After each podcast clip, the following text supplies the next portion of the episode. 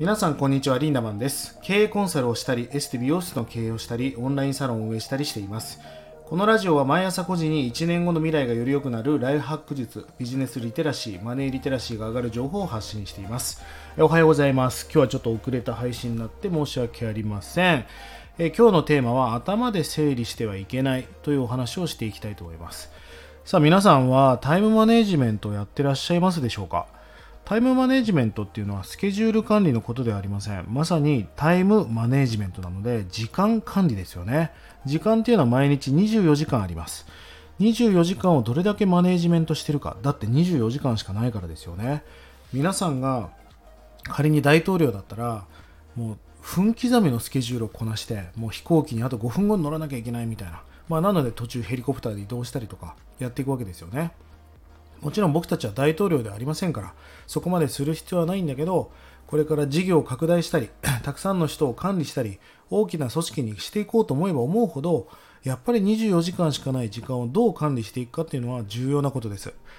で、ここでまずすごく大事な話がですね、スケジュールとタスク管理は違うんですね。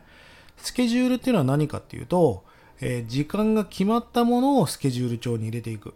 例えば日曜日誰々の結婚式が何時から何時まである。なんだったらその前に結婚式場まで移動する時間も入れて、二次会も入れて、そして帰りのタクシーの時間も入れる。そうしないと24時間しかないから、もう結婚式で終わっちゃダメなわけですよ。その合間の隙間の時間で本を読んだり、隙間の時間でなんか連絡をしてアポを取ったり、やらなきゃいけないことは皆さん山積みですよね。でもなんとなく頭で管理してしまってる人っていうのは今日は結婚式なんでみたいな感じで一日が潰れてしまうことって多いと思うんですよね。皆さん知っていますか？人生が変わる時には必ず共通点があります。それは何かというと人生が変わる時って必ずねはっ！というひらめきがあるんです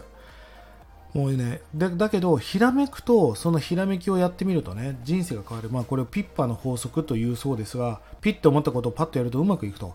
ところがですね、忙しい状態に陥ると人が全くひらめかなくなるんですね。忙しいっていうのは心をなくすって書きますよね。まあ、なので、その忙しい状態が続くと、まあ、頭の中に雲がかかって光が降りてこないんです。だから、この忙しい、忙しいっていうのはまさにやらなきゃいけないことですよね、タスク。タスクに追われてしまうと、なんかもう全然心もワクワクしないし、頭の中に光が落ちてこない。まあ、なので、惰性で先月と同じことをやってしまい、習慣を変えれずに行き詰まってしまうって現象が起きます。タスクを頭で管理してる人はね、まあうまくいかないです。だって人間なんかそんな頭良くないし、そのやらなきゃいけないことを紙とかアプリに落とし込んでやることが大事なんですね。で自分が今やらなきゃいけないことを全部、例えばアプリの中に全部しまってしまうと、頭の中どうですか？何にも考えてませんよね。でも頭の中であれもやらなきゃこれもやらなきゃこれも今追われてるってなるとついつい切迫感があって頭の中が雲がかかってね全く光が下りないインスピレーションが下りない状態になりますよね、まあ、だからこそそれをまず全部アプリの中にしまっていくと。今日はタスク管理のやり方までは話しませんがそもそもタスク管理してない人が多いんです。そのタスクに関しスケジュールはちゃんと入れてるんだけどタスクは頭でやってるって人がちょっと多すぎるなと思うんですよね。皆さんこんな言葉をご存知ですか？勝負事。まあ例えばじゃあ巨人対阪神みたいな試合があった時に勝ち負けは何が決めているか。それは強いチームが勝ってるんじゃないんです。プロ野球なんかどっちが勝ったっていいぐらい練習を積み上げてるし、いい選手を集めてるわけですよ。でも勝敗が決まるじゃないですか。それは何かっていうと、強いチームが勝つんではなく、ミスが多いチームが負けるんです。ミスっていうのは何かっていうと、やらなきゃいけないタスクを見落としてしまうってことが多いんですよね。だから頭で管理してたら、ああ、あれやるの忘れてたってことが増えてくるじゃないですか。だからまずやるべきことを全部アプリとか紙に落とし込んで、それに優先順位をつけてやっていくってことがめちゃくちゃ重要なことなんです。人間はそんな記憶力がいいわけじゃないし、そんなに頭良くないよね。パソコンはさ、入力したら絶対忘れないけど、そんなに頭がいいわけじゃないんです。うまくいってる人はこの時間を制するってことをやってるわけですよね。タイムイズマネーです。時は金なり。時間の管理がめちゃくちゃうまいんですだから皆さん頭で管理するのをやめてね。きちんとアプリないし紙でやらなきゃいけないことやるべきことを管理していきましょう。例えば、まあ、今日のリスナーの皆さんでね、え仕事をしながら副業してる人がいたとしましょう。で例えば9時5時で働いて空いた時間に何かフリーランスで活動してるって人がいた時に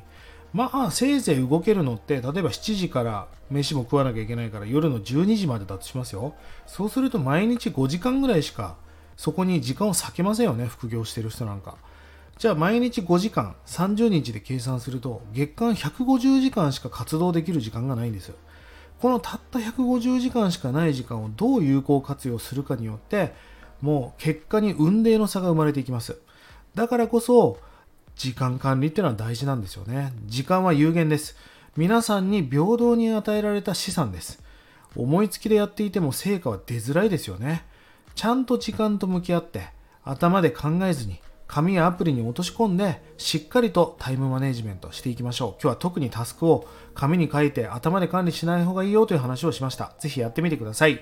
1日30円で学べるオンラインサロンライフハック研究所。1年後の未来をより良くするための学びコンテンツが200本以上上がっています。ぜひこちらもご活用ください。それでは今日も素敵な一日をリンダマンでした。またね